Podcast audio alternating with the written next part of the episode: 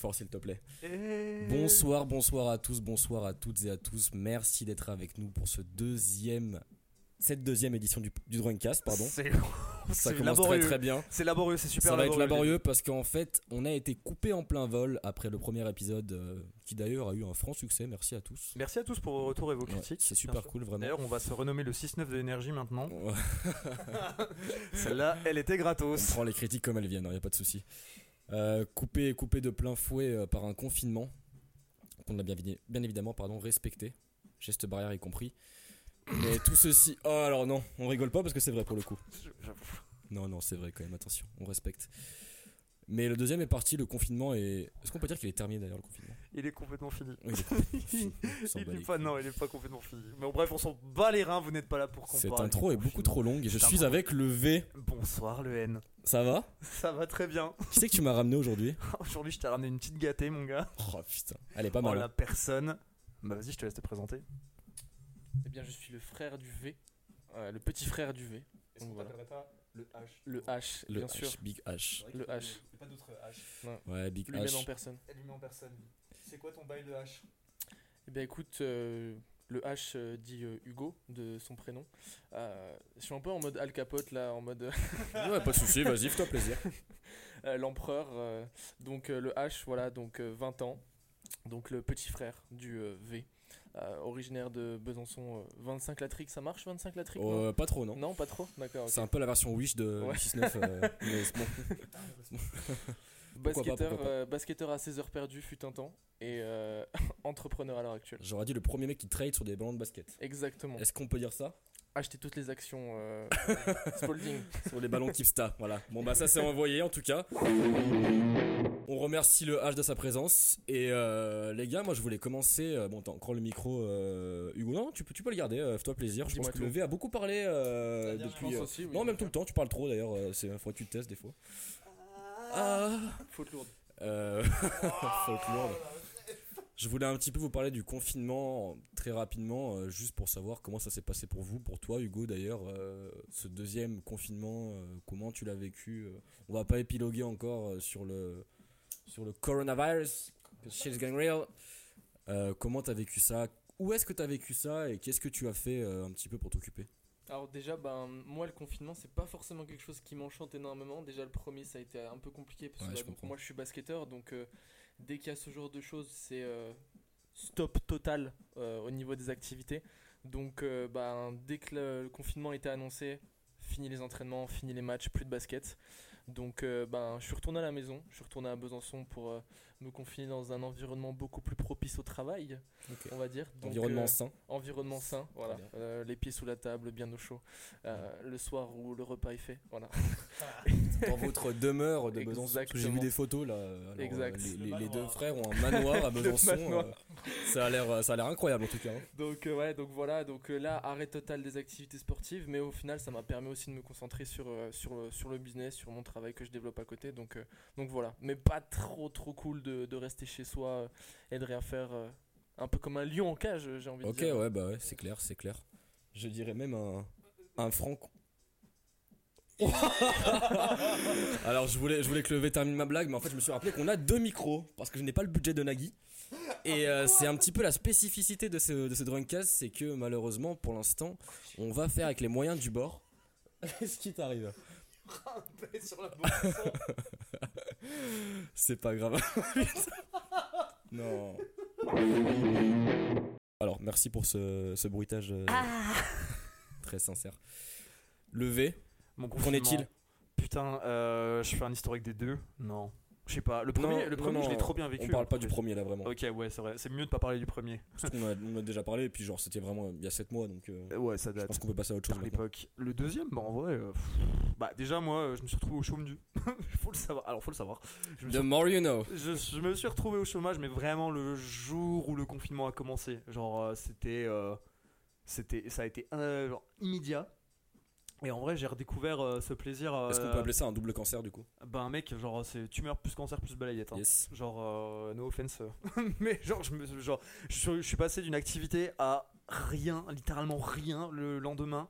Et au début, ça me plaisait parce que je me suis dit, vas-y, tu sais quoi, après le taf, c'est cool de se poser, machin. Ouais, enfin, se poser un mois, c'est quand même. Au bout d'une semaine, euh, ouais, non, ça allait plus quoi. Après, je l'ai bien vécu, hein, franchement. euh, mes semaines, euh, mes semaines, je l'ai, je l'ai passé tranquille. Après, genre, je l'ai respecté plus ou moins le confinement. Ok, j'avoue. Je suis reparti. Moi aussi, je suis reparti chez mes ramps On une sur- semaine. On est sur écoute, hein, fais gaffe. hein. Ouais, ouais. Big Brother. Je suis reparti une semaine chez mes ramps. Euh, c'était cool, ça m'a permis de faire un peu le break avec Lyon.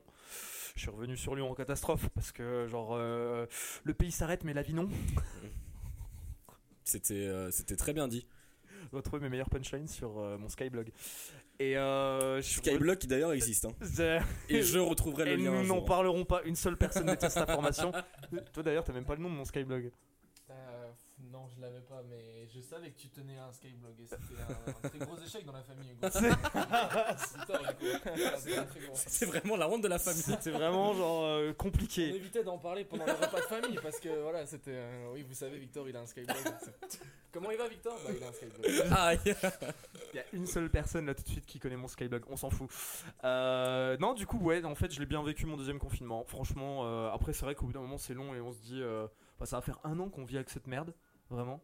Et euh, non, pas un ah, an. quasiment. Un an que ça a été déclaré en, en, en Chine, mais en France, c'est vraiment arrivé en février. Ouais, ça arrivait en février, mais euh, ouais, c'est vrai, ouais, j'avoue.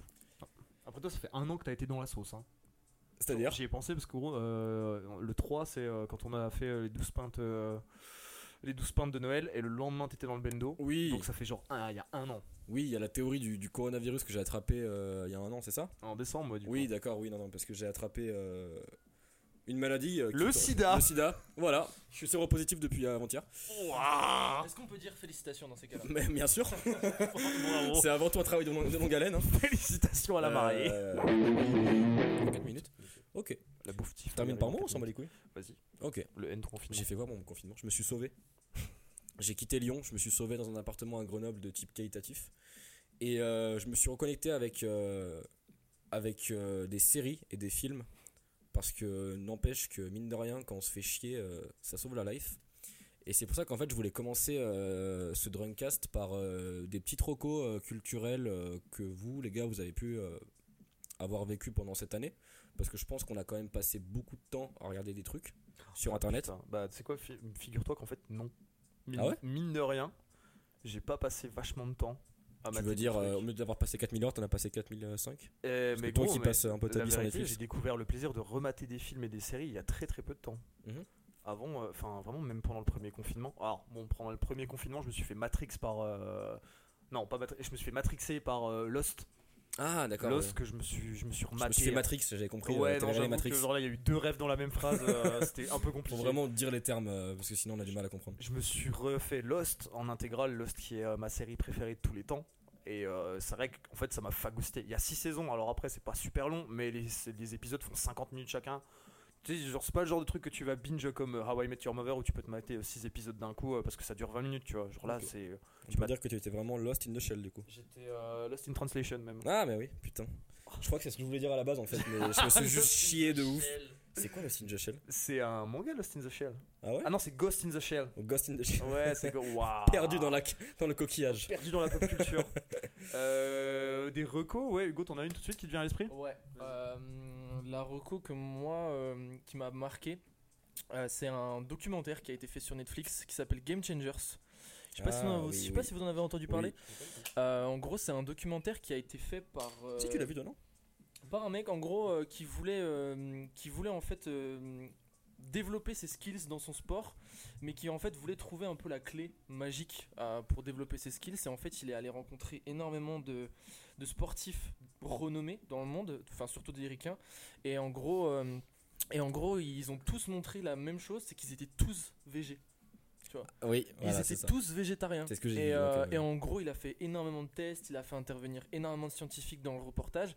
Et, euh, et j'avoue que qui, moi, je suis très friand de viande, mais vraiment, je kiffe la viande. Le vraiment. carnivore quoi. Ah, clairement. le vois. carnivore du 25. Genre, euh, moi j'ai été bah, dans le sport, tu vois, on t'élève un peu à la viande. Et en fait, tu te rends compte en regardant ça, c'est un peu une sorte de matrixage où Mm. tu te rends compte que en fait, bah, tu peux avoir des performances dans le sport en étant totalement végé parce que les protéines dont tu as besoin ne viennent pas essentiellement de, des animaux parce qu'en fait, les protéines que tu as besoin viennent d'abord des, ben, de la Des végétation. Les protéines et végétales. des, des protéines végétales. Ouais. Sauf qu'en fait, quand tu manges les animaux, bah, c'est juste parce que eux d'abord se sont nourris de ces protéines végétales dans l'herbe, dans les feuilles, etc. Et qu'en fait, bah, si tu deviens végé, au final, tu manges exactement la même chose sans les choses un peu négatives que euh, les animaux peuvent apporter. Et euh, j'avoue que ça m'a un peu matrixé. Pendant un temps, j'ai essayé.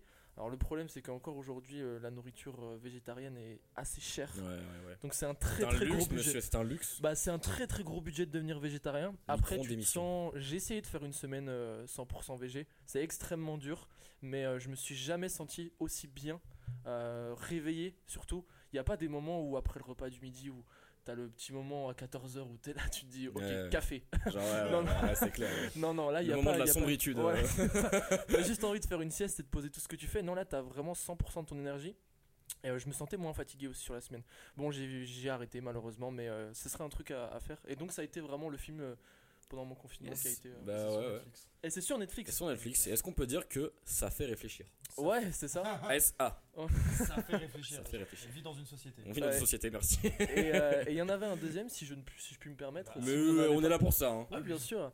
Euh, Il y avait un film qui s'appelle Le Secret. Je sais pas si on avait entendu parler, qui s'appelle aussi, qui est sur Netflix aussi, euh, qui a été créé par Bob Proctor. Bob Proctor, qui est le Cristiano Ronaldo du développement personnel, très clairement. Et, s'il euh, était italien, il se serait appelé Chiro. Ouais. Parce que chiropracteur. Chiroproctologue. chiropracteur. Et, euh, et en gros, si, euh, si vous voulez, Je t'en prie, vas-y. si vous voulez, en gros, c'est euh, le mec qui a conscientisé la loi de l'attraction. Je sais pas si vous en avez déjà entendu parler. Est-ce que ça a rapport avec le sexe? Ça peut, ça peut, bien Ah, sûr. En gros, c'est une loi qui explique que tu attires tout ce que tu penses. Donc, c'est à dire que si t'as envie de sexe, bah, il faut que tu l'attires, quoi. Alors, Faut je que tiens tu à dire que ça marche pas. Faut parce que tu, faut que tu pense tires quand quoi du coup même- Parce que j'y pense quand même très souvent et euh, je veux dire, c'est pas parce que j'y pense que ça me rapporte quoi que ce soit. Je pense très régulièrement à Mia Khalifa, pourtant je ne l'ai encore jamais croisé. En gros, oui, bon, faut être bon un minimum, voilà, c'est ça aussi. Ouh je tente toujours de la croiser à Leader Price. hein. Et donc en gros, ce, ce film-là vraiment explique en fait tous les fondements de la loi de l'attraction, euh, qui fait intervenir vraiment des, euh, des gens qui ont étudié ça à fond. Et euh, j'avoue que ça m'a parlé, ça m'a parlé parce que je suis très, euh, je suis très très dans ces bails-là un peu, loi de l'attraction, loi de l'univers, tout ce qui est loi de potentiation, loi de vibration, etc. Et je trouve ça hyper puissant. Et euh, le film est Loi cool. sécurité globale aussi Ouais. Non Touchy Du, du, du, du, du. Micron d'émission Donc, euh, voilà vraiment un peu les deux films vraiment qui m'ont marqué pendant ce confinement que j'ai découvert. Ok, super mec, cool. Bah n'hésite pas à passer le micro à ton frère et à lui mettre dans le cul.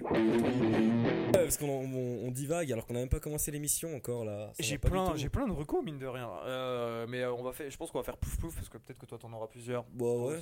Moi là, tout de suite le truc qui me vient à l'esprit, c'est une série. C'est une série qui s'appelle Warrior. C'est une série qui est euh, putain, qui c'est qui l'a fait aux States? Je sais plus. Showtime? Non, je veux dire non, euh, Cinemax. Euh, Cinémax, on dirait un cinéma nul en Dordogne euh, à 8 Ah. euros la place. c'est- Alors mec, genre ça apporte. Vraiment, ouais, mais tu sais, vraiment, même pas bien quoi. Vraiment pas, mais pas bien quoi, tu vois. Tu sais, en qualité, euh, en qualité SD. On a, oula, ça va? Ah bah. Le Dreamcast n'est pas responsable de ce qui peut se passer en termes d'étouffement. T'as plus sur le dos. Il s'est étouffé en même temps. Merci d'avoir coupé le- ma reco, hein. Putain. On va vraiment pas s'en sortir, les gars, je vous Genre le dis. ça, je vais pas pouvoir la Euh, ouais, donc parle-nous de, de Warriors du coup. Alors, euh, Warrior. Warrior, c'est une série créée par Jonathan Trooper qui a également créé, euh, je pense, une de mes séries préférées, Banshee. Euh, putain, j'ai trop envie de parler Banshee du coup. Mais bon, on va faire plus actuel. Warrior, euh, c'est une série qui euh, est adaptée d'écrits de Bruce Lee. Ça se passe euh, au début. Je vais dire de la merde. Je sais plus à quelle époque ça se passe. Genre si c'est au début du 20e siècle ou euh, fin du 19e, je sais plus.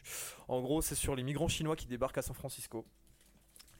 Et bon, voilà, le postulat de base historique migrants chinois débarquent à San Francisco. euh, ils sont parqués à Chinatown. Est-ce que Trump était là?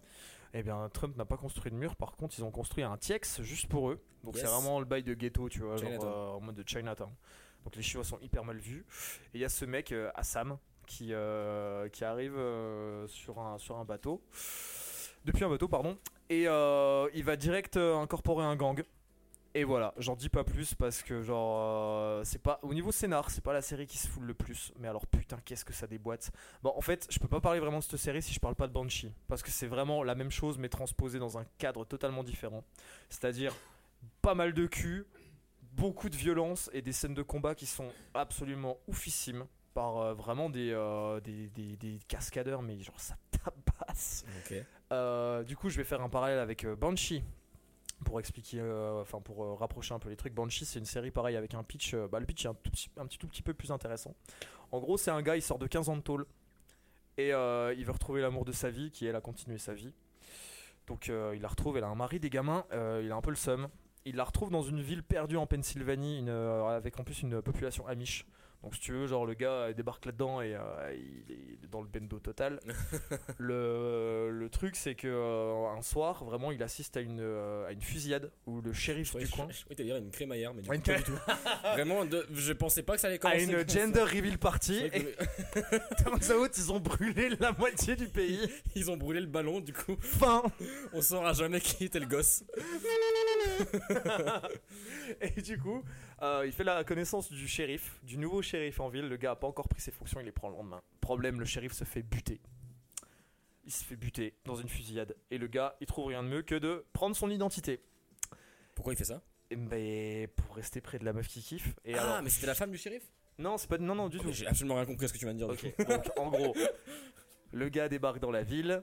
Euh, il retrouve euh, la femme de sa vie qui a refait sa life avec euh, un mec euh, qui habite en ville, machin. et, euh, enfant, mari, maison, chien, pick-up, euh, course à Leader Price le dimanche, bref.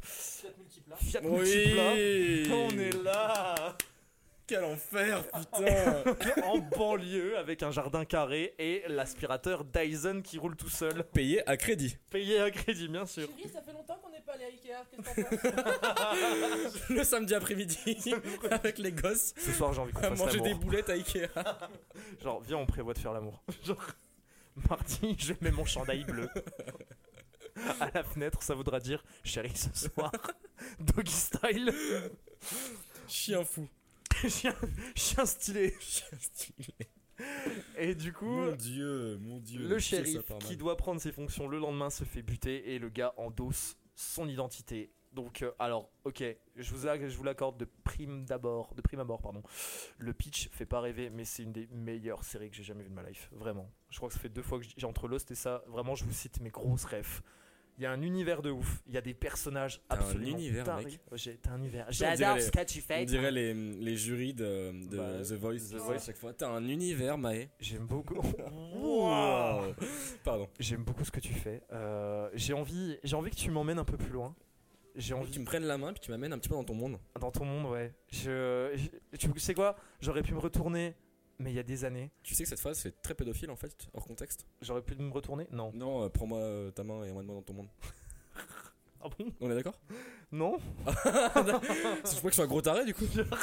ok, je suis un malade à tes yeux. Emmène-moi dans ton école. Emmène-moi dans ton parc à jeux. tu peux voir l'intérieur de mon van. Ah Et, euh, et ouais, Banshee est, euh, est une série extrêmement divertissante et je pense que c'est ça qui fait sa force, en même temps très intelligente aussi. Alors, je compense aussi ce truc très intelligent où des fois ça se branle pas, hein. c'est vraiment juste c'est de la tatane pure et dure. Et vraiment, ça dure, c'est 4 saisons, c'est pas long. Et c'est une c'est un putain de ride. Et du coup, ces gars-là, on ref- on refait la même avec euh, Warrior. Et j'ai trouvé vraiment. C'est la deuxième saison qui est sortie en 2020. Je l'ai pas encore fini. Mais c'est une. Pour moi, c'est un petit bijou. C'est genre vraiment le truc que je mate. Et je sais que je vais kiffer. Gros divertissement. Warrior et Banshee donc. Bah, Warrior et Banshee. Warrior pour cette année et Banshee pour la reco all time. Lourd. Je vais dormir dans le salon. Gros bâtard. Maxi Fiac. Et du coup, toi, le N, une petite reco? Ouais. Pas de série ni de film d'ailleurs parce que. Je regarde pas de film en fait. Non, c'est pas vrai. Parce que euh, je voulais parler d'autre chose et en fait, euh, moi je, je digue beaucoup YouTube. En fait, je passe euh, tout mon temps sur YouTube. hein. Vraiment, à part le podcast et, euh, et mon travail où je fais semblant de travailler, je suis sur YouTube toute ma vie. Et en fait, sur YouTube. Excusez-moi. Il y a une chaîne YouTube qui est super déjà. Alors, c'est pas une chaîne d'action, etc. C'est une chaîne d'histoire qui s'appelle Nota Bene. Est-ce que vous connaissez d'ailleurs Oui. Inconnu au bataillon Ah, connais pas En fait, c'est pas niche du tout, parce que je voulais pas partir sur des niches, parce que ça a quand même 2 millions d'abonnés, je crois. Donc je pense que. Ouais, c'est très connu. Ah, Attends, non, je confonds avec y penser. Alors, rien à voir. Y penser, c'est très sympa aussi, mais euh, c'est encore plus connu, je crois. Nota Bene, c'est un mec euh, super cool qui parle d'histoire. Et moi, je suis un grand fan d'histoire. Et euh, j'aime pas qu'on dise que l'histoire c'est chiant. Parce qu'en fait, malheureusement, les profs d'histoire qu'on avait eu tous au collège étaient très chiants. Ils avaient une calvitie, puis ils avaient les cheveux gris, tu vois. Euh, euh, attends. Parle bien de mon père Voilà Moi, je tiens à contraster avec euh, Monsieur Gland, SO Monsieur Gland. Toujours M- meilleur Monsieur prof. Gland euh, Monsieur Gland, ouais, c'était mon prof il a, d'histoire. il, a dû, géo. il a dû prendre très très Il cher. a lui, dû hein. prendre tarot, mais c'était le meilleur prof d'histoire. Et géo. ben SO parce que les profs d'histoire c'est super cool. Moi je kiffe l'histoire et ce mec là vulgarise l'histoire. Il la vulgarise euh, bien. C'est des vidéos à format on va dire court moyen donc 15-20 minutes qui parlent d'événements historiques. Ça peut être une bataille, ça peut être euh, le- des rois, ça peut être n'importe quoi. C'est super intéressant à regarder. C'est super bien bien branlé comme euh, comme dirait Levé. Et, euh, et vraiment, il n'y a, rien d'autre à dire dessus parce que vraiment, je vous le conseille. Nota Bene, c'est super cool. Et en transit, du coup, sur les chaînes YouTube. je peux faire juste un, un aparté Genre, euh, t'as dit que tu kiffes l'histoire Ouais. Vas-y, cite-moi trois, trois histoires du père Castor. Alors, C'est tout le père Castor en Indochine. Pardon. Et euh, la chaîne YouTube que je surkiffe, mais alors ça c'est vraiment, c'est un peu niche, mais vraiment je vous conseille, c'est Arte. Et en Ah fait, bah oui, en bah fait, oui. en- de manière générale, toutes les chaînes YouTube de Arte, parce qu'il y a Arte Créative, Tes concerts. Arte Concert, d'ailleurs j'allais venir, Arte Podcast, Arte tout court.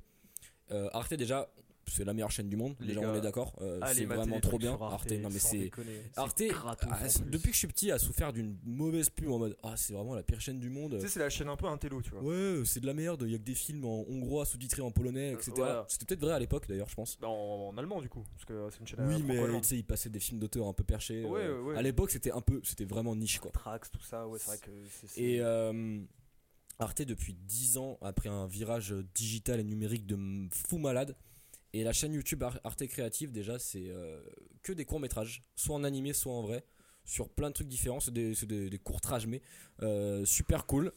Euh, c'est vraiment, Arte, c'est vraiment la, la chaîne où je dis, je suis très content de payer la, la redevance audiovisuelle, quoi. Ouais. Je citerai pas de, de nom de journaliste, mais il y a des fois où je suis en mode, oh, ça fait chier quand même, hein, tu Ouais. vois, de mettre de l'argent dedans. Là, je suis très content. Arte Podcast aussi, des, des podcasts super cool. Un podcast à conseiller qui s'appelle Cracopolis.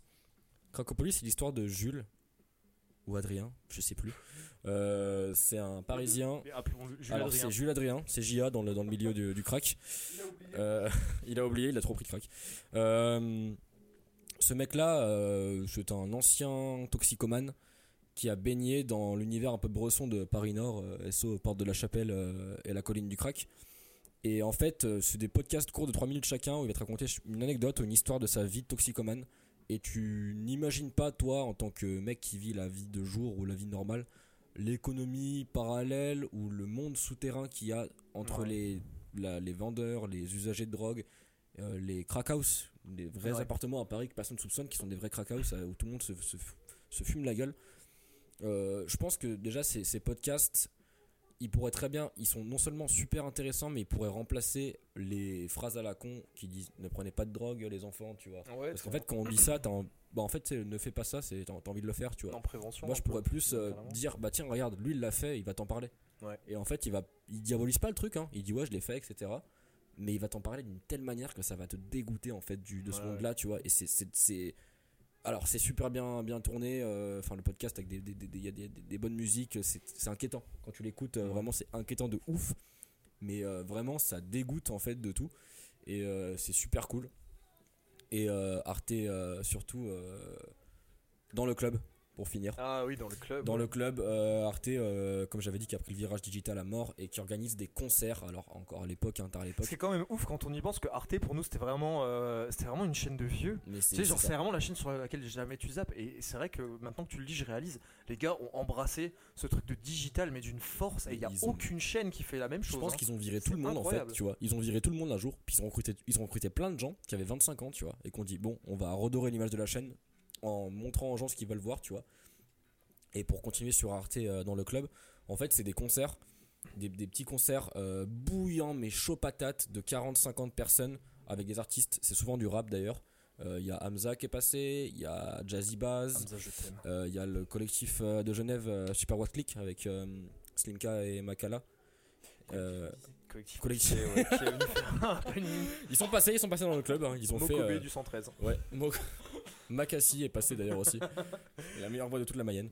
Et euh, alors, par contre, je, je pense que en fait, non, ils ont pas viré, ils ont juste recruté à balle. Mais Ouais. tu sais, parce que Arte, ça reste toujours une chaîne où il y a voilà des documentaires qui sont produits, mais les mecs se sont tellement diversifiés de ouf. Ouais, Donc là, ce que tu dis, tu vois, genre. euh, Clairement, ça s'adresse à un public jeune. Et Ah bah encore, oui, ça non, reste oui. un public de niche. Alors qu'en fait, tu te rends compte que c'est ce que tout le monde aime, tu vois.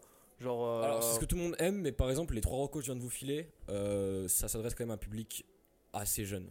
Ouais, Euh, de manière générale, euh, alors peut-être pas les- jeune, les euh, podcasts, c'est-à-dire, tu vois, genre. euh, on va dire 25. que, en tout cas pour dans, pour dans le club et puis euh, les, les docus euh, en court métrage qu'ils font dans, dans Arte Creative, c'est non pas 18-25, non ça c'est très jeune pour moi 18-25. Ouais. Euh, je dirais plus euh, vingtaine, trentaine.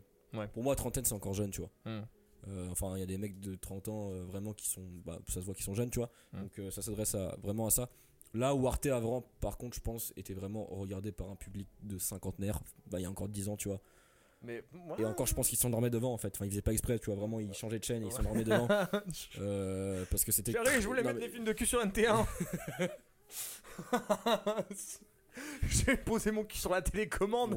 J'ai vu deux chevaliers Les- en train les- de saigner. Les films de cul sur NT1, putain. Ah mec. Quand je m'endormais devant euh, Wow. The World Wrestling Entertainment, le Oh. catch sur NT1 Ah, avec SmackDown. oh, et que je me réveillais à 1h du matin parce que j'étais fatigué et j'étais devant un gros boulard des familles. Mais ça existe plus d'ailleurs, ça, les films de cul en chaîne Ça- mais publique. déjà, c'est des films érotiques parce que bon, pour nous à l'époque c'était du cul. C'était que- des boulards. hein. Sur NT1, c'est. Oh. Ah, un C'est film érotique, mec. Sur NT1, quand je me réveillais à 14 ans, il y avait vraiment des gros boulards, mec. Genre, sincèrement, non, non, c'était vraiment du cul. C'était pas érotique dans le sens où il y a une loupé scène de cul qui est. Non, non, il y avait vraiment des boulards, mec. Tu sais que le, le catch, moi je le matais quand je me levais pour aller au lycée parce que je me levais genre vraiment à 5h du matin pour prendre le bus à 6h. SO le IVO. On peut dire started from the bottom. Started from the bottom, now we're still at the bottom. On hein. restait at the bottom, mais on Now grind, we're- on grind. euh, Now we're still uh, racling le fond. comme dirait euh, un mec, on va manger. Ce mec dans le fond. Voilà, on va manger. Documentaire avant-après un peu raté, tu vois, genre euh, il y, a, il y a 10 ans et maintenant, bah en fait rien n'a changé Mais du coup. fait, rien n'a On changé, va vers la suite. J'ai juste un peu vieilli, quoi.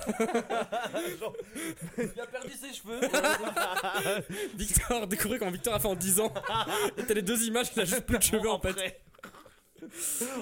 Oh mec. Et bah tout ça pour euh, la bonne digression sur Arte, mais en tout cas je suis entièrement d'accord mec, et même les documentaires. Je vous recommande un truc. Euh, c'est. C'était euh, mes recos là. C'était. Ah Qu'est-ce que ouais. tu fais là Mais genre, mais Je rigole, je rigole. j'avais- continue- Non mais j'avais fini Mais en plus. bouh euh, Mais bouh Je continue sur ta reco en fait, c'est vraiment. Tu rebondis sur paumez-vous. Marocco Mais ouais, paumez-vous dans Arte en fait. Tu seras un peu Paumez-vous. 15 par hasard. Euh, va y avoir un petit cut, on va reprendre. paumez-vous sur Arte. Je m'en bats les couilles, je le laisse. Personne nous écoute, de toute façon, je, je le laisse. Écoutez, si vous. C'est juste que je m'en rends compte. euh, Je m'en rends compte, mais c'est par intermittence en fait. Il y a des jours où je vais vivre avec euh, ce euh, ben, un nouveau euh, way of life, hein, on- mine de rien, tu vois. Genre, des fois, je vais marcher dans la Way rue. of life, ça veut dire euh, Style de vie pour les mecs qui parlent pas espagnol. Ouais, euh, style de vie. Et euh, genre, mec, hier, tu vois, par exemple, quand je t'attendais pour aller à la Fnac. C'était vraiment incroyable d'ailleurs. hein. Hier, on allait à la Fnac. euh, C'est tout ce qu'on a fait de la journée. hein. C'est- c'est- non, si, mec, on est allé aussi à Nature et Découverte. Oui. On- On a acheté une tortue en plastique. Et euh, ah bah, hier, on a été extrêmement white boys. hein. On est allé à Nature et Découverte. On a pris un Starbucks. Un Starbucks. Un Starbuzz. Après, on allait chercher de la CBD en mode Écoute, ce soir, j'ai un putain de The White euh, euh, Chad. Non, Non, le mais mais voilà. plus euh, citadin quoi. Ah, The White Boy citadin. et écharpe Hermès. Et du coup, hier, quand je t'attendais à la Fnac, mec, j'ai con... genre, je sais, suis 2-3 clubs, c'est bon, j'en ai marre. J'ai compté les gens dans la rue qui n'avaient pas de masque. Ah ouais? Et tu sais, genre, à un moment donné, je me suis pris une droite en mode Putain, mais beaucoup de gens ont des masques. Et genre, tu Un mec m'a mis une droite en passant. genre, Genre. Putain, le mec m'a mis une droite quoi. J'aurais passé genre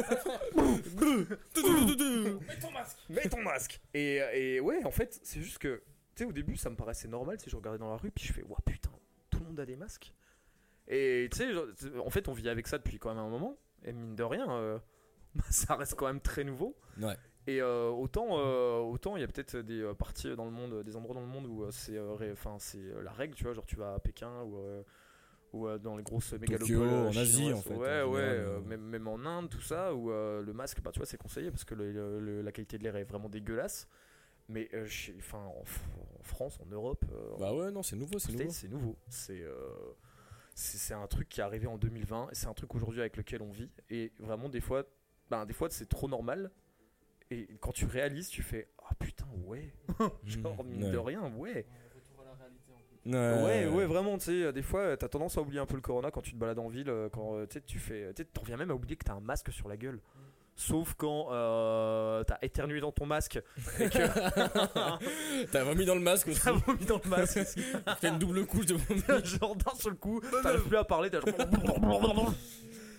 Anyway, euh, ouais, bah voilà, ouais, ouais, euh, grosse, euh, grosse des fois que on vit quand même dans un monde qui a bien changé. On vit dans une société. on vit dans une sale, qu'on on peut vit dans juste une arriver, société pandémique. Et pour citer Flaubert, ça me rappelle un petit peu Black Mirror. Ça, ah, putain, non, c'est Adrien Méniel. Adrien. Merde C'est d'ailleurs l'élite de YouTube. Hein, euh, Tu on- sais qu'il a pris cher à cause de ça Ah, mais de la merde, mais gros. Mais tu sais qu'en fait, il, tellement il disait ça, en fait, il se foutait de la gueule des gens qui arrêtaient pas de dire. Parce qu'en gros, à cause de Black Mirror, tu sais, euh, dès qu'il y avait une nouveauté technologique ou genre qui se passait, t'avais un commentaire de boomer il y a deux ans ou un an de ça, mais tout le temps sur chaque site qui, qui écrivait, putain, il écrivait quoi Genre un truc comme. euh, Pour moi, dirait- c'est- pour moi, c'est Black Mirror. Voilà, pour moi c'est Black Mirror. Cette phrase, pour moi c'est Black Mirror, Ouais. qui était insupportable en fait. Genre qui est- dès qu'il y avait, dès qu'il y avait genre la 5G qui arrivait, pour moi c'est Black Mirror. Ce qui fait. est parti d'une vanne de sa part, tu vois, qui, qui Voilà. c'était en mode euh, ouais, euh, genre euh, la lumière qui s'allume direct dans les chiottes. Pour moi c'est Black Mirror. Pour moi, c'est Black Mirror. Euh, euh, en fait, ce truc qui est parti d'une blague qui est devenu euh, plus ou moins sérieux. Et en fait, euh, il s'est fait spotted par euh, Combini qui a écrit un article absolument dégueulasse Ouais. à son sujet. Alors pour le coup, Combini, euh, je veux rien contre eux, mais euh, il y a vraiment du meilleur comme vraiment de la merde. Ah, hein. T'as t'as quand même beaucoup de paperasse. C'est de euh, l'infotainment, euh, je sais pas ouais, comment ça s'appelle. Ouais. D'ailleurs, euh, un ah ouais, tiens, euh, Reco YouTube, euh, un créatif. Tu peux, Ouais. ouais. Bien sûr. Franchement, grosse quali. euh, il me fait. Tu as déjà maté des vidéos d'un créatif? Ah, ça te ferait kiffer. Genre, Ouais, bah, il a fait sa vidéo la plus connue, c'est sur Combini, où vraiment il, euh, il- il tire un peu sur Oh, il Combini. tire à balles réelles, on peut le dire. hein. Et euh, ce mec est extrêmement drôle. Et euh, ses vidéos sont toujours super intéressantes. Ça parle, ça parle vraiment de marketing, marketing de marque. Il a fait Starbucks, Ikea. J'ai appris v'là des trucs. Et, et- et ouais, des fois, il fait des. Il fait, il fait des. Il fait des trucs euh, à l'inverse fait de Victor qui lui vraiment est bloqué sur son micro. C'est marrant que tu parles ça parce que tu vois par, par rapport à, à ce que moi je développe, vous voyez? Ouais. Ah, donc euh, vraiment cette histoire de marketing relationnel, marketing de réseau, etc. Et euh, en fait, moi ce que je trouve hyper marrant, c'est que c'est hyper mal vu. C'est hyper mal vu aujourd'hui le marketing relationnel, alors qu'en fait quand tu y penses, le marketing relationnel c'est un truc que tu as fait toute ta vie. enfin toute ta vie en fait tu recommandes des choses, tu vois. Mhm. Et euh, tu parles de Starbucks et en fait ça me parle énormément, ça me fait marrer parce que bah en fait ce que j'aime bien expliquer aux gens c'est euh, comment euh, Starbucks aujourd'hui fait sa pub. Ouais. Parce qu'au final bah t'as jamais vu une pub de Starbucks à la télé. Jamais, ça existe pas. Ça existe pas une pub de Starbucks à la télé. Euh, sur internet, non, Enfin, Alors, sur, non. Même sur YouTube, si, quand ils ont sorti leur euh, roast blonde truc. Ouais mais à la trucs télé je veux dire. Ah, à la télé, télé, ouais, ouais. Ça n'a jamais existé parce Ouais. qu'en fait Starbucks en fait il fonctionne sur euh, un- une création une création de sentiment d'appartenance. C'est peut-être une question de cible, non aussi? Oh, ben, déjà en fait regarde déjà Starbucks tu te dis ok je vais payer un café 5 balles déjà tu Ouais. vois donc Ouais. déjà t'es content de te dire que tu vas payer un, un café 5 balles tu vois Après, t'es content les- mais tu te dis bizarre Ouais, mais la, la quantité de café, genre, tu euh, psychologique, euh, ils vont te filer un, un grande ou un Venti et euh, t'es là, genre, tu te sens direct avec un plus gros café. ouais c'est ça mais regarde Vas-y.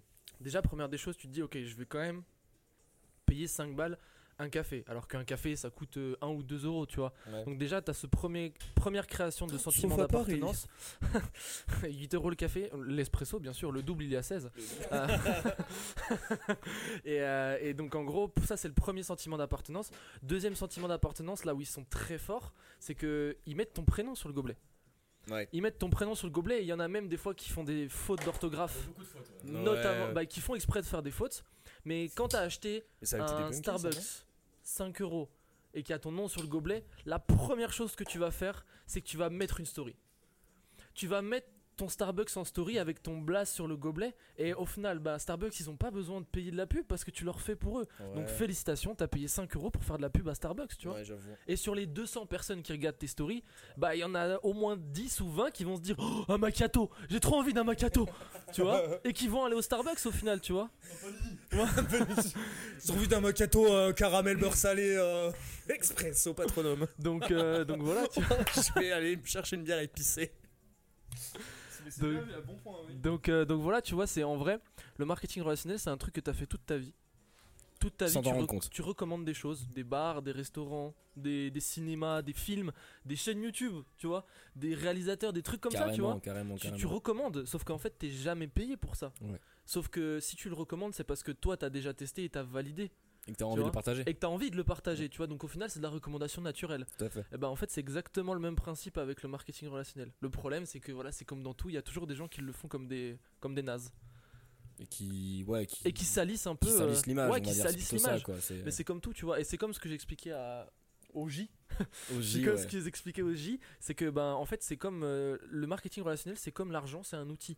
C'est-à-dire que demain je te donne 50 000 euros, j'ai 50 000 euros, la façon dont on va s'en servir, elle sera totalement différente. Toi tu vas t'en servir pour tes projets, moi je vais m'en servir pour les miens, mais c'est la façon clairement dont on va s'en servir, sachant Mm. qu'on a la même somme, qui va définir si on est une bonne ou une mauvaise personne. Peut-être que toi tu vas te dire ouais les 50 000 je vais prendre, je vais m'acheter euh, une tonne de coke Ah ouais. et je vais revendre Une ça. vois. montagne de cocaïne. Une montagne de cocaïne, tu vois. Et euh, du coup, tu seras totalement dans l'illégalité, très clairement. Oh, ouais. Et ça aux police municipale. Euh, Ils sont en face d'ailleurs, là, si vous pouvez les. donc, euh, donc, euh, donc pas, voilà, tu vois. euh, comment- Idriss Aberkan, non? Ouais. Qui disait ça aussi? Qui disait quoi? Il disait euh, la manière dont on, dép- on dépense l'argent. euh, euh, Enfin, lui, ce qu'il expliquait, c'est que par rapport justement aux recommandations, au Ouais. marketing, etc., que lui, s'il avait 20 euros et, euh, et qu'il les donnait euh, à quelqu'un dans une salle et qu'il sortait, euh, il, il serait moins riche en sortant, en fait. Ouais, c'est ça. et en revanche, s'il il avait. euh, Il donnait de la valeur. s'il donnait de la valeur. donne de la valeur, il est pas moins pauvre, mais il a toujours la valeur mais en lui. prie, parce que du coup, tu connais mieux que moi. Parce que Mais ouais, en fait, il disait si je te donne 20 euros, toi t'as gagné 20 euros, mais moi j'ai perdu 20 euros. Alors que si je te donne de la valeur que j'ai appris, toi t'auras plus Du de valeur en quoi. toi, du savoir, et moi j'aurais moins, j'aurais pas moins de Mm. valeur, j'aurais toujours autant de valeur, Mm, tu mm, vois. Et c'est pour ça qu'aujourd'hui, c'est vraiment la connaissance qu'il faut partager plutôt que juste l'esprit de ouais, il faut gagner de l'argent. Parce qu'au final, de l'argent, il y en a partout. Tu en Mais gagneras forcément en faisant tes activités. Quoi. par les compétences et réellement la connaissance que tu vas réellement créer la richesse dans ta vie aujourd'hui. Parce que aujourd'hui, il y a beaucoup trop de gens qui font des, des raccourcis en fait pour euh, essayer de gagner plus d'argent plus rapidement, etc. Alors que bah en fait, si tu prends vraiment le temps de comprendre comment gagner l'argent et surtout de comprendre pourquoi tu veux de l'argent, parce que euh, tu, tu demandes à la plupart des gens, ils disent ouais, je veux être riche, je veux Bon, mettre la daronne à Un l'abri. maximum de de cocaïne. euh, Voilà, c'est ça. ouais, non, mais- Mais quand tu leur demandes, ouais, qu'est-ce que tu vas faire? Bah, la plupart des gens, ils vont te parler énormément de matériel. Je veux une voiture, je veux une grosse maison, je veux, je veux aller, je veux m'acheter ça. voilà. Mais ils, ils vont pas vraiment te parler de choses vraiment existentielles, genre. C'est après, c'est les mêmes personnes qui disent ouais l'argent fait pas le bonheur alors que toi ton bonheur c'est juste du matériel tu vois. Je veux de l'argent juste pour m'acheter du matériel. Alors que si tu comprends vraiment pourquoi tu veux gagner de l'argent, bah là à partir de ce moment-là tu vas comprendre comment gagner cet argent pour pouvoir faire ce que tu veux et avoir ce que tu veux. Mais ça va d'abord passer par apprendre Mm, tu mm, vois. mm. Et, euh, et c'est là toute la différence, c'est les gens, il n'y a pas de shortcut, tu vois, il n'y a pas de shortcut entre le, le savoir et le résultat, c'est il faut savoir pour avoir un certain Shortcut résultat. en japonais. Raccourci. Voilà, merci. Ah quand même. Je fais gaffe, euh, au fur et à mesure de l'émission, je fais gaffe parce qu'il y a beaucoup de, de langues qui sont employées euh, différentes. euh. Ouais, c'est Ouais. vrai. C'est vrai, c'est vrai. Mais, euh, mais voilà, c'est euh, ça, c'est un peu, euh, c'est un peu une chose que, que j'essaie vraiment de, de- bah, de- du coup dupliquer, tu vois, dans, dans avec les personnes avec qui je travaille. C'est que ben on vit dans une société où ça va tellement vite. Tu vois, c'est tu t'appuies sur un bouton, il y a un mec à vélo qui te ramène ta bouffe. Euh, t'appuies, sur un bouton, il y a un mec qui vient te chercher en voiture qui t'amène d'un point A à un point B. Pour moi, c'est un peu Black Mirror. Ah, et, ouais. euh, et ça- et en fait, c'est ça, c'est tu vois, t'es dans une société où en fait c'est surproduction et euh, c'est tout de suite, tout de suite, tout de suite, tu vois. Et c'est limite si, euh, tu vois, il y a 50 ans, euh, t'attendais, euh, enfin il y a 50 ans, non, il y a, il y a 20 ans, t'attendais 5 minutes pour que ta page internet elle s'affiche, t'étais content. Là Mm. aujourd'hui elle met 10 secondes, ton ordinateur c'est de la merde, il faut que t'en rachètes un, tu vois. Ouais. Et, euh, et du coup, Mais parce que c'est pas forcément. Je pense que c'est pas toi qui veux ça, c'est peut-être que la société, Ouais, le ça. monde actuel veut ça. Il exactement. veut de la rapidité parce que sinon, t'es- tu- si tu veux euh, compete avec euh, le monde actuel, tu vois, il faut de la rapidité aussi. Mais du vois. coup, forcément, les gens, bah, ils sont imprégnés de ça maintenant. Ouais. Et donc, en gros, ils le transposent dans leur vie en général maintenant. Ils veulent tout, tout de suite. À en oublier même qu'il y a un, pro- un processus pour avoir ces choses-là, tu vois. Et aussi une sortie de corps aussi. euh, il y a une sortie de corps qui est arrivée très vite. Soit arrive, hein, vraiment Drunkcast. euh, on, est dans les- on, est, on est dans le thème. On hein, est pour dans le l'instant. thème. âme est partie. Mon âme s'est envolée dans le Valhalla. Excusez-moi, j'ai fait pause.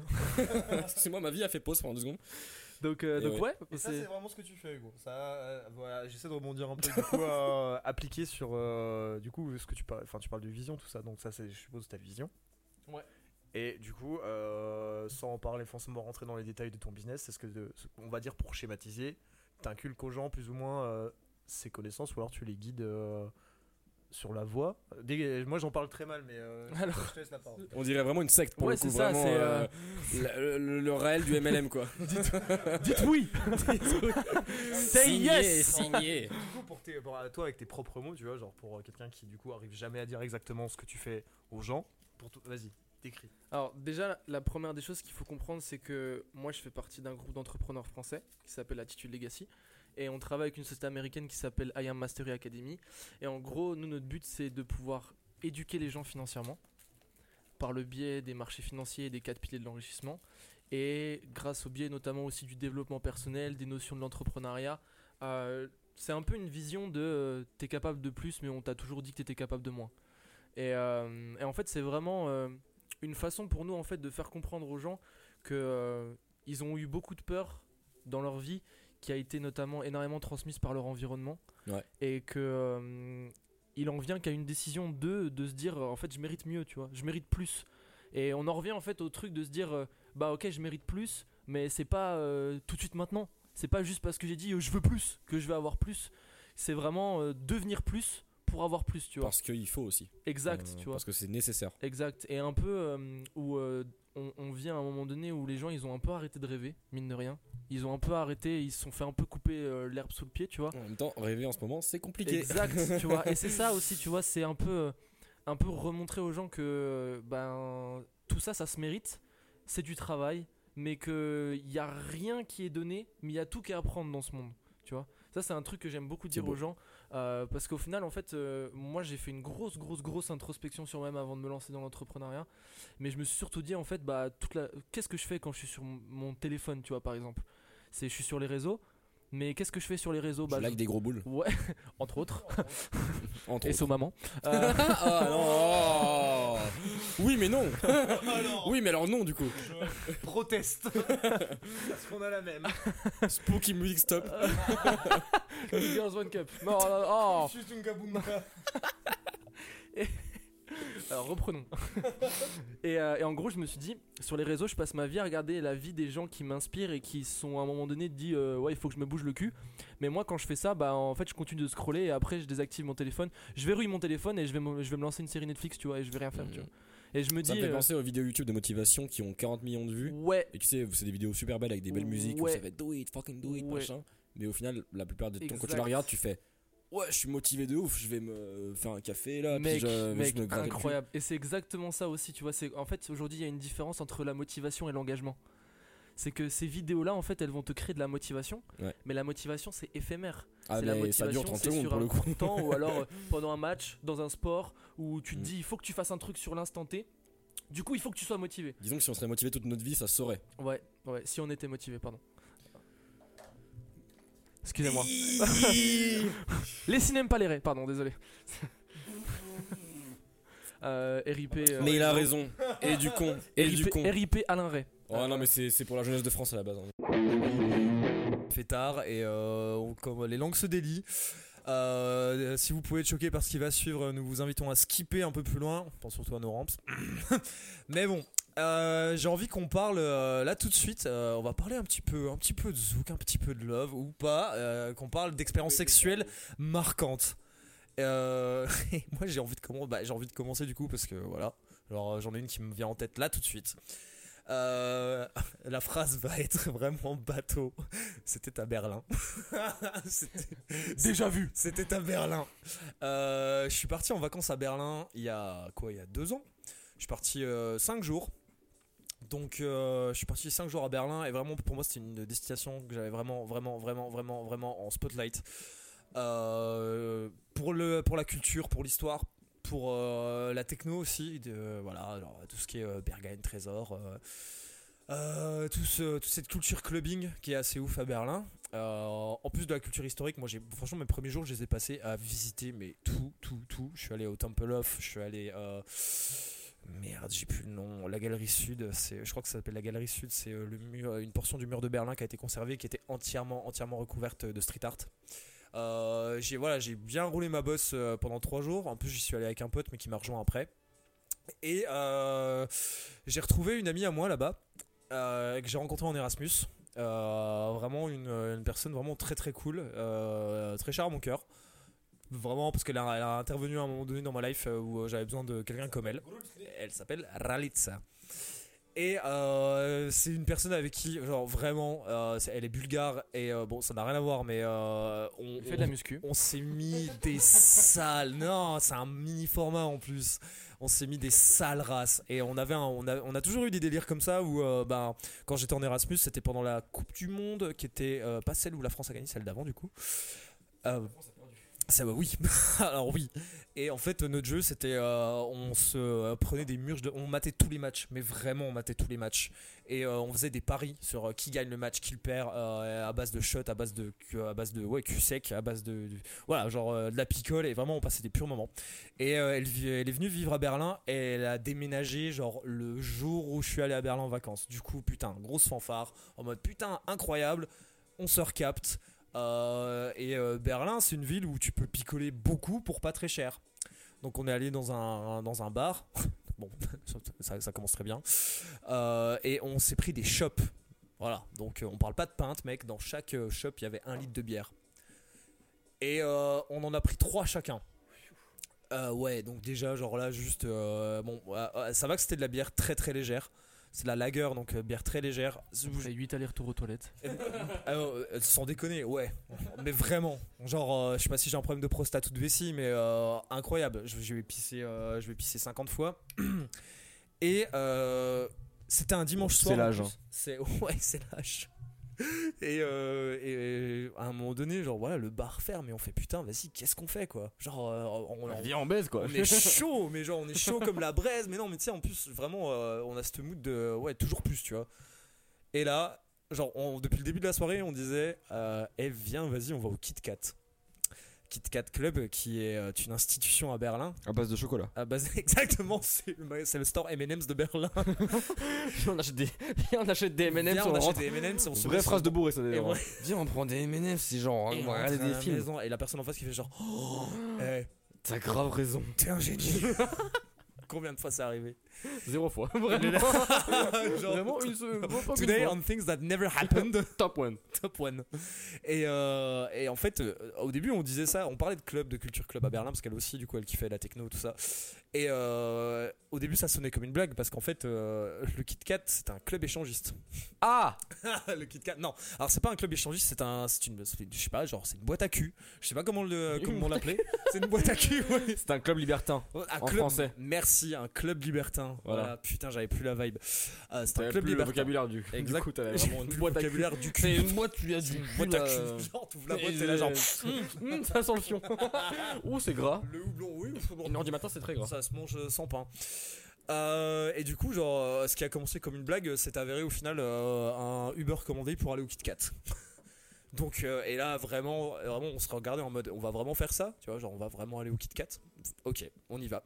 Euh, on arrive, on fait la queue, et euh, on voit plein de gars qui essaient de rentrer. Forcément, c'est un club libertin. Genre, plein de gars essaient de rentrer, et ils se font tous refoule, ou alors en mode, ouais, vas-y, t'attends, machin, tu sais, tu, tu vois les gros. Après, s'ils sont no gender, euh, normalement. En, 2000 en- en- parce que moi, en 2020, euh, je suis un mec, je suis une meuf, euh, tu rentres pas, c'est dégueulasse. hein. Touchy Excuse-moi, je t'en prie. J'ai fumé la vibe en deux secondes. Non, je cut pas. Est-ce que tu me sens le cut? Bon, ça avance pas les couilles. Et, euh, et du coup, on arrive devant la, la, la videuse, du coup, qui était une femme. J'avais rarement vu ça. Et elle nous voit, genre un gars, une meuf. Donc déjà, elle est un tout petit peu plus soft. Et euh... Nanana. Oh mec, on l'a fait ensemble ils sont Un gars, une fille. allez. Putain. On l'a fait. Eh, mais alors là, mec, incroyable. Vibe. on Jean on est 2002. ensemble. Oui, d'ailleurs, de ouf. De ouf. Vraiment, c'est très vieux. Van Dutch. Loulou C'est quoi l'autre du coup C'est chouchou. Chouchou et Loulou Oh là là, Jean Dujardin. Très bon d'ailleurs dans Interstellar, Jean Dujardin. Moi, j'ai adoré le passage de Alexandra Lamy dans, euh, dans The Queen's Gambit, dans euh, le jeu de la dame. Vraiment. Le moment où elle ouvre la porte et où elle chie dans son ben. Oh, spoiler, euh, j'ai pas Spoiler. Je suis commencé. désolé. Et, et oh là, c'est gras. Ah, c'est gras. ouais, mais en même temps après Ça suinte là. Après vraiment. pas mal de Budweiser, vous pouvez pas. euh, D'ailleurs, Budweiser virement, merci. euh, vous, vous, vous pouvez pas nous en vouloir. Et, euh, et du coup, on arrive devant la porte et la videuse, elle nous regarde et elle fait. Tu sais, elle a un petit air sévère quand même. Elle me, elle me dit, vas-y, videuse. hein. Ouais, je suis, ouais, voilà, genre, tu, tu fais pas le malin. Puis en plus, tu vois qu'elle a rembarre quand même pas mal de gens avant. Du coup, t'es là en mode, fête. Elle fait, ouais, toi le grand là, enlève ton t-shirt. Il était 1h du, Mets-toi à matin, une heure du matin un dimanche dans la rue, enfin devant le, devant le club, et je fais euh, ok. Bon, de toute façon, on savait pertinemment où on allait, donc je fais bah si je peux pas enlever mon t-shirt, je peux pas rentrer clairement. J'enlève mon t-shirt, elle regarde ma pote, elle lui fait toi aussi, et euh, virez vos pantalons. donc on se met euh, What the fuck, mec? genre comme as devant la porte, elle fait ouais, ça passe, et on rentre. En anglais, du coup, parce qu'on lui a fait comprendre qu'on parlait pas un putain de mot d'allemand. Et, euh, et du coup, elle nous fait rentrer, donc euh, on fait la queue à l'intérieur, on laisse nos affaires dans un vestiaire parce que forcément, ben tu portes pas de fringues. Bon, euh, moi je suis resté en jean euh, et ma pote est restée, pareil, elle est restée en soutif, en jean, tout ça. Et je sais pas comment arriver à retranscrire ce moment où tu rentres dans une boîte, Qui Et sent où- le fion à plein nez. mais c'est même pas ça, c'est juste que ça peux coucher avec tout le monde. Ouais, voit ouais, le ouais, fion. ça. Alors non, clairement, alors non, concrètement non. Par contre, tu vois le fion. Genre, c'est-à-dire que le premier truc que j'ai vu en rentrant dans, dans cette, cette boîte, c'est une levrette sauvage. Donc déjà, genre, déjà, genre, ça, ça pose le ton. Tu rentres là-dedans. Je raconte ça à côté de mon petit frère quand même. Faut juste, Oui. juste s'en rendre compte. La pudeur est partie. C'est pas grave. Se coucher. C'est pas grave. Il m'a entendu. Je l'ai entendu. Allez. Oh, ça va être dégueulasse. Et donc je rentre, je vois ça et je suis là, ok, donc vas-y, réalise où t'es. Euh, et en fait, c'est un club techno aussi. Donc euh, on va danser. Tu sais, mon truc un peu timide euh, en mode ouais, vas-y, on va danser. Donc on danse, euh, on s'éclate et d'un seul coup, je sens une main sur mon épaule. Je vois, je retourne, je vois des ongles. Je fais euh, ok, donc ça c'est une meuf, c'est des ongles peints. Mal m'en a pris. Et d'un coup, euh, Et je me tu sens une boule de ceinture. et je... Mais non, mais en fait, tu sais, je sentais genre la main, elle était sur mon épaule et genre, hop, ça, tu sais, ça secouait. Je fais, attends, quelqu'un essaie d'attirer mon attention ou pas? Et je me retourne et je vois une meuf en train de se faire prendre en le encore une fois. Et elle avait mis sa main sur mon, sur, mon épaule pour euh, genre se soutenir parce que genre le gars était en mode full bourrinage et la meuf était morte de rire. Et euh, tu sais, je me suis retourné et vraiment, dans ces cas-là, tu peux pas non plus. euh, genre, j'ai éclaté de rire, vraiment la situation. Et, euh, et elle, c'est pareil, il y a eu cette espèce de petit moment de connexion avec la meuf qui était euh, mais en train de kiffer sa life. Le gars, lui, il, il, en avait rien à carrer de moi. hein. Genre, vraiment, il, faisait son bail. Mais juste, tu sais, petite connexion mode ça va? Ah, putain, ouais, en anglais, du coup, genre en mode ah ouais, ouais, ça va très bien. Euh, bon, ça, ça se passe à un moment donné. Bon, on est quand même dans une boîte de sexe. Et on se dit, ah, tu sais quoi, genre, allez quoi, genre, pourquoi pas. Donc on va dans l'espèce de pièce principale et c'est une énorme piscine. Et autour, t'as plein de transats, de lits, tout ça, où tu peux plus ou moins fermer euh, les rideaux. Donc euh, on se met, sur, euh, on se met sur, le, sur un pieu et on commence à se pécho. Et, euh, et bon, il y a ce truc où tu sais la tension elle augmente, elle augmente, elle augmente et là genre il y a la libido qui commence à prendre le pas donc tu fais ok d'accord tout va bien c'est génial a même de Bob l'éponge avec son, son érection, tu sais. mais, et- mais mec exactement sauf que cette érection bloquée parce que bloqué. Vraiment je, je lance un regard autour de moi et je vois en fait que les gens me matent.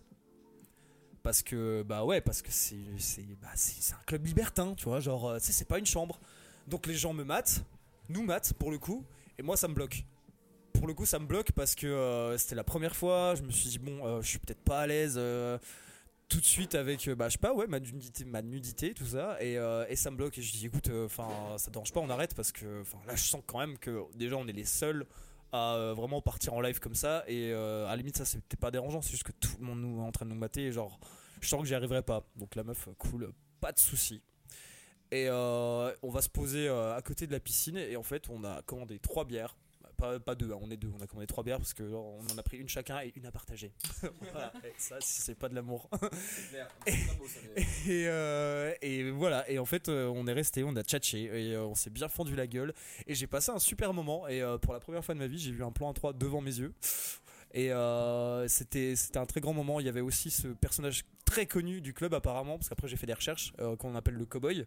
C'est un monsieur très très vieux avec un chapeau de cowboy et c'est tout genre, euh, genre voilà il a rien il a rien sur lui et il a juste un chapeau de cowboy et il se balade et, euh, et le mec est dans son élément et le gars est super vieux et euh, bah moi pour moi ça a contribué à cette image de Berlin de ouais enfin cette ville, elle est, elle- elle- en vrai, tu peux tellement y perdre ton âme si tu restes trop longtemps, si tu t'enfonces trop dans les vis, mais en même temps, elle a ce côté tellement cool où tout le monde s'en bat la race.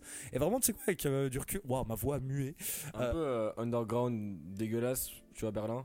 Ouais, t'as Genre le côté un peu dégueulasse dark techno, tu sais, euh, qui peut vraiment vriller en mode sale, ouais, mais, mais, en même temps qui est tellement culturel. ouais, et respecté surtout. ouais, mais ouais, mais c'est Tout vrai. le monde s'en pète un. Mais Oui. vraiment, en fait, t'es libre. Genre vraiment, il y a beaucoup de trucs qui circulent sur Berlin, mais c'est Oui, un endroit où je me suis jamais senti aussi libre d'être en fait qui je veux, euh, de faire ce que je veux euh, et d'avoir vraiment aucune gêne parce qu'en fait tout le monde s'en bat les reins. Hmm. Vraiment, personne te juge. Bon là pour le coup les gens nous regardaient parce que c'était un club libertin et que du coup bah ouais ça excite les gens forcément. Et euh, Beaucoup mais de- d'Allemands se sont branlés sur toi ce soir-là. bah écoute euh, pour les avoir vus euh, ouais il y avait pas même des meufs hein, genre vraiment c'était il y avait y avait bien 10 personnes qui mataient autour de la autour de la piscine et ouais enfin genre tu vois c'est pas le genre de cadre où t'es généralement pour faire l'amour. Et, euh, et mais tout ce que j'ai pu faire comme saloperie dans les clubs techno, genre euh, ou juste me sentir moi-même et à aucun moment je me suis fait juger. Bah pour moi vraiment l'apothéose. En plus le lendemain, euh, alors déjà juste pour la fin de l'histoire, on est rentré dans mon Airbnb. Il était 4h du matin. Euh, elle, elle travaillait à 7h du matin. Autant dire qu'on n'a pas dormi. Et qu'après moi j'avais mon j'avais mon avion. C'était un Est-ce qu'il y a eu du sexe entre les deux oui. Oh Je vois le regard de Hugo, ton frère, qui s'effondre actuellement. Exactement. Ah, et ce soir Hugo, on dort ensemble. Ah, je sais pas. Thierry, que- attends-moi à la sortie de l'appartement. Et euh, attends. J'ai hâte, j'ai Que- hâte.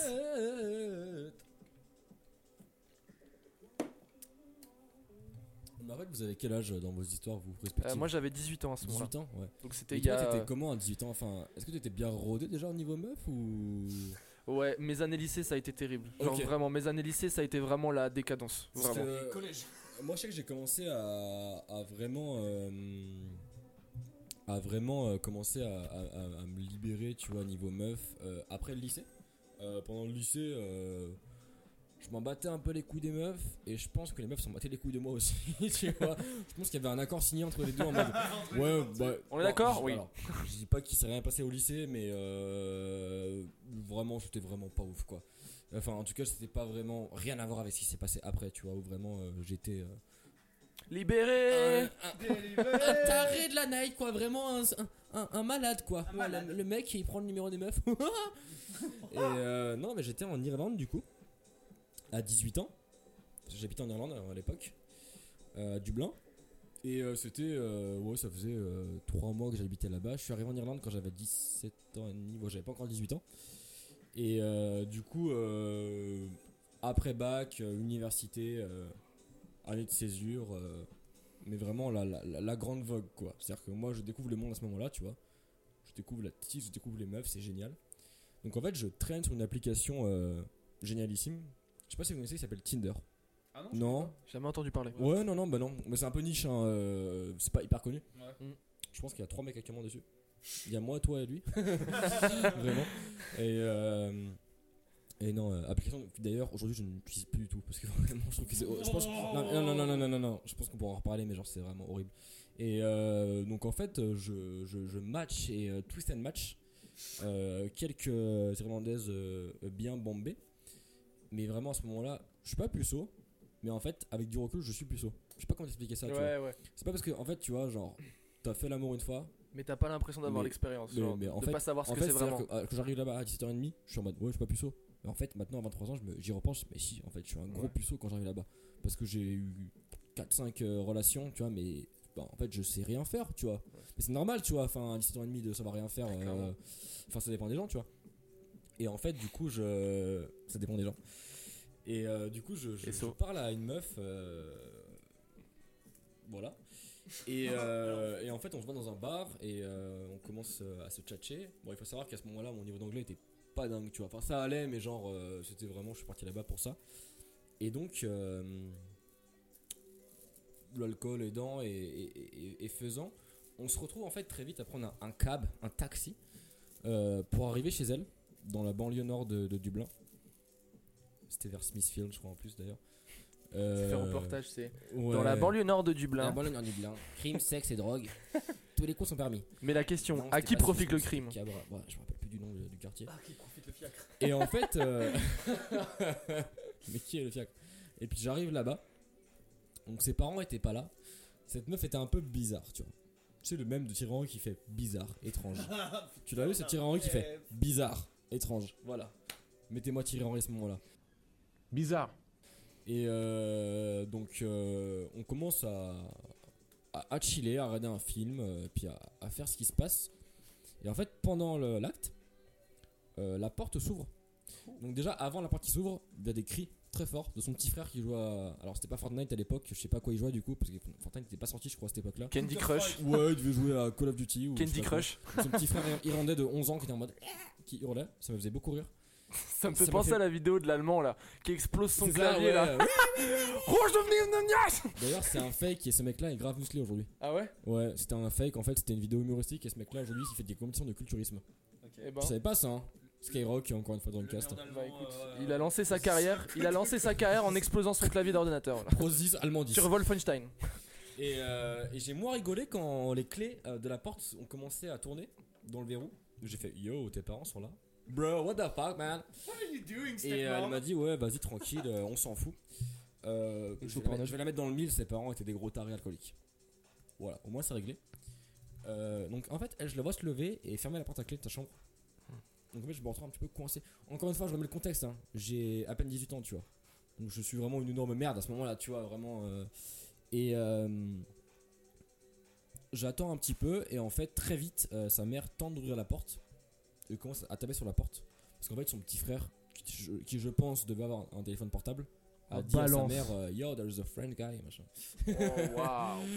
Euh, dans la maison. Et du coup, euh, sa mère hurle en mode Eh, Tu fais pas ça, etc. Donc là, je suis vraiment en PLS à ce moment-là. Tu vois, je suis en mode Mais putain de merde, mais il se passe quoi ici? Dis-moi que t'es sorti en caleçon depuis la fenêtre. Ça arrive, ça te arrive. plaît. Alors, pas la fenêtre, mais c'est pas loin. Oh là là. Et euh, en fait, ce qui se passe, c'est que elle me dit T'inquiète pas, t'inquiète pas. Son père était pas loin. J'étais j'étais pas chaud, elle dit de me faire en- tabasser par un daron irlandais euh, sous whisky, tu vois. Avec une hache.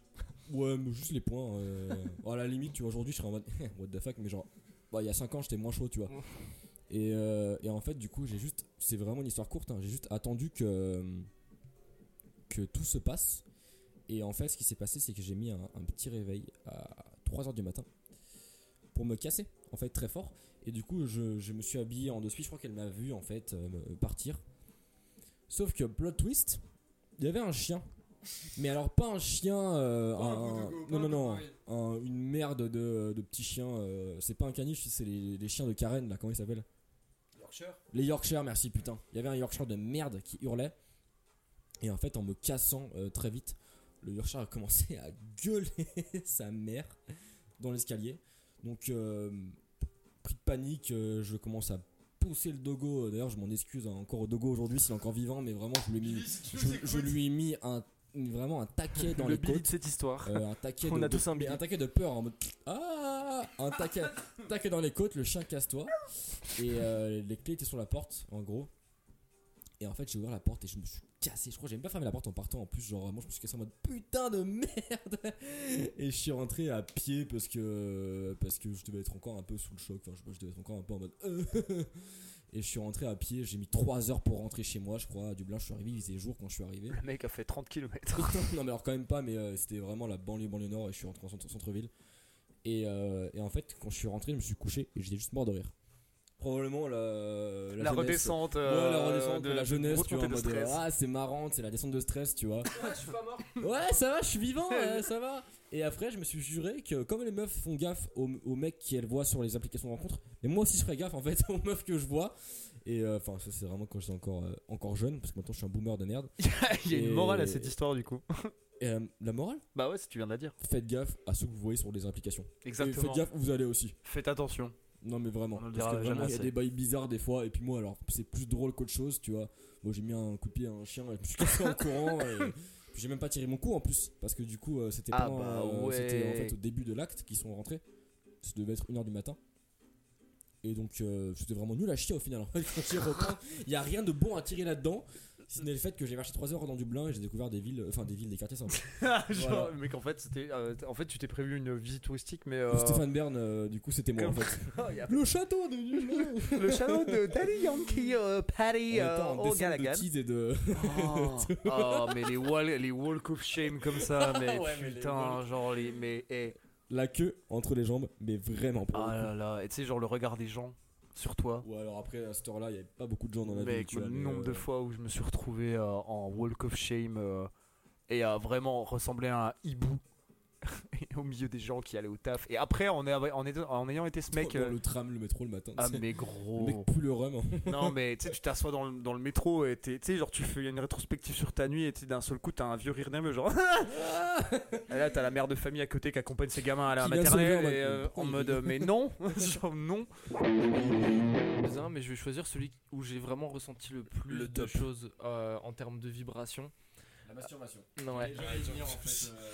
Euh, en gros, c'était euh, c'était l'an dernier. Euh, c'était l'an dernier avec euh, bah avec euh, avec mon business. En fait, on a on a organisé euh, on a organisé en fait une conférence une conférence nationale euh, au Dôme de Paris, donc le Palais des Sports de Paris. Euh, Il y avait plus de 6000 personnes quand même. Est-ce que vous étiez en, ban- en bande organisée du coup Exact, mais plus qu'organisé même. Euh, et, euh, et en gros, il y avait plus de 6000 personnes et en gros, donc c'était une convention où bah, au départ, voilà, tu as, as une présentation pour les personnes qui sont intéressées par l'opportunité, etc. On leur présente et après, en fait, toute l'après-midi, c'était euh, vraiment formation par euh, bah, des gens qui ont du résultat dans ce domaine, euh, des mentors, etc., des personnes qui viennent un peu du monde entier. Et la corporate aussi. Et à la fin de la journée, en fait, tu as les, euh, les reconnaissances euh, pour les différentes positions dans la compagnie, etc. Et en fait, les personnes euh, Tu peux ont- expliquer ce que c'est une position Alors, donc en gros, Moi je Donc- sais ce que c'est, mais. alors pour expliquer un peu, en fait, à, à l'intérieur de ma compagnie, euh, donc comme je vous ai expliqué tout à l'heure, on développe le marketing relationnel, donc forcément, en fait, tu vas développer ton réseau, donc le nombre de tes collaborateurs, donc une équipe de collaborateurs. Et en fait, plus tu vas avoir un nombre de collaborateurs qui va augmenter, plus tu vas pouvoir passer certaines positions, et en fait, ça va être des paliers de rémunération dans la compagnie. C'est-à-dire que plus tu vas avoir des collaborateurs, plus tu vas avoir de positions. Et en fait, ton but, ça va être de créer aussi des positions dans tes équipes et d'avoir une certaine position toi aussi. Position 1-2. Et, euh, et au final, bah, en fait, euh, à la fin de la journée, c'était les reconnaissances pour les positions. Et à ce moment-là, en fait, j'avais une certaine position. euh, j'avais atteint une certaine position qui donnait reconnaissance à monter sur scène. Et c'était à partir d'un certain palier que tu pouvais monter sur scène, etc. Et donc en fait, ils nous appellent et je monte sur scène. Et à ce moment-là, je me retourne et je vois il y a 6000 personnes. et je suis sur scène. Et t'es nu Vraiment, tu n'as pas de caleçon quoi. Et, euh, et, à, et à ce moment-là, et à ce moment-là, en fait, je me dis, euh, ça faisait six mois que j'étais dans l'entrepreneuriat, donc c'était en juin, juillet, je crois, de ma première année dans l'entrepreneuriat.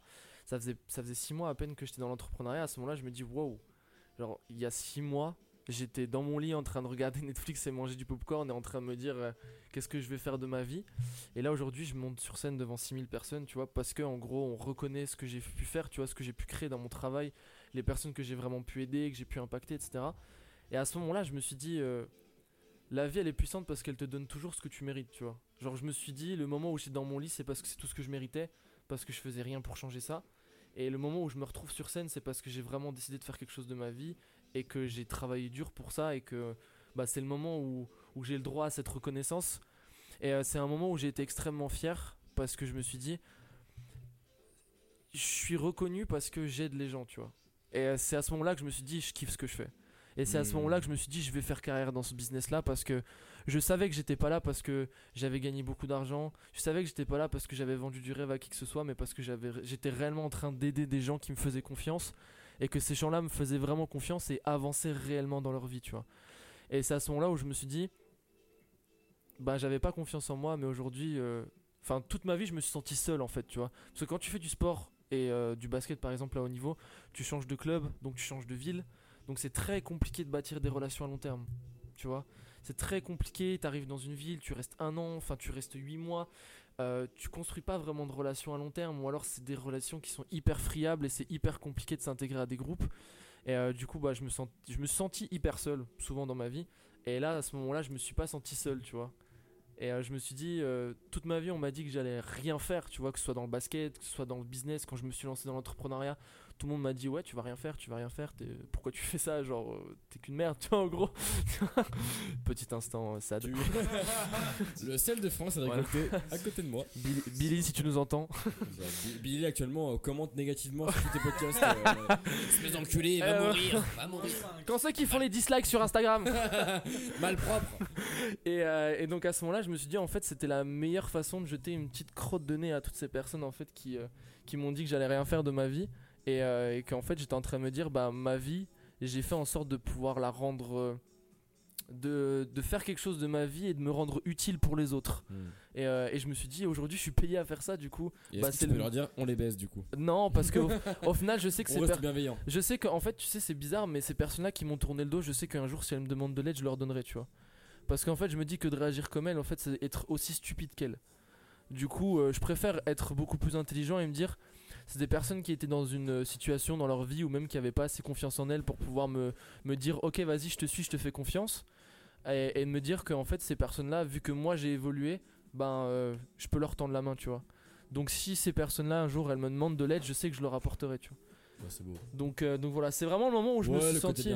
sympa. Ouais, et c'est un des moments où je me suis vraiment senti le plus fier parce que je me suis dit, je suis vraiment en train de faire quelque chose de ma vie et je me sens vraiment utile surtout dans ma vie. Tu vois, y a pas, ça implique pas que moi, Hmm. ça implique d'autres personnes et je sais que je les aide, tu vois. Donc, Bah, euh, Coluche serait serait fier de toi, mais. Voilà. Coluche et des proches. donc, voilà. Peut-être. Et Keep, c'est le N du montage qui vous parle en outro. L'outro original et d'autres parties n'ont pas été gardées. Vous avez pu le voir, c'est un Dreamcast qui est un peu plus court, assez court. Il y a eu des petits problèmes techniques, forcément. On espère qu'ils seront pas de la partie la prochaine fois. En tout cas, je vous remercie de l'avoir écouté. Et je vous dis à bientôt pour d'autres euh, anecdotes de folie. Peace.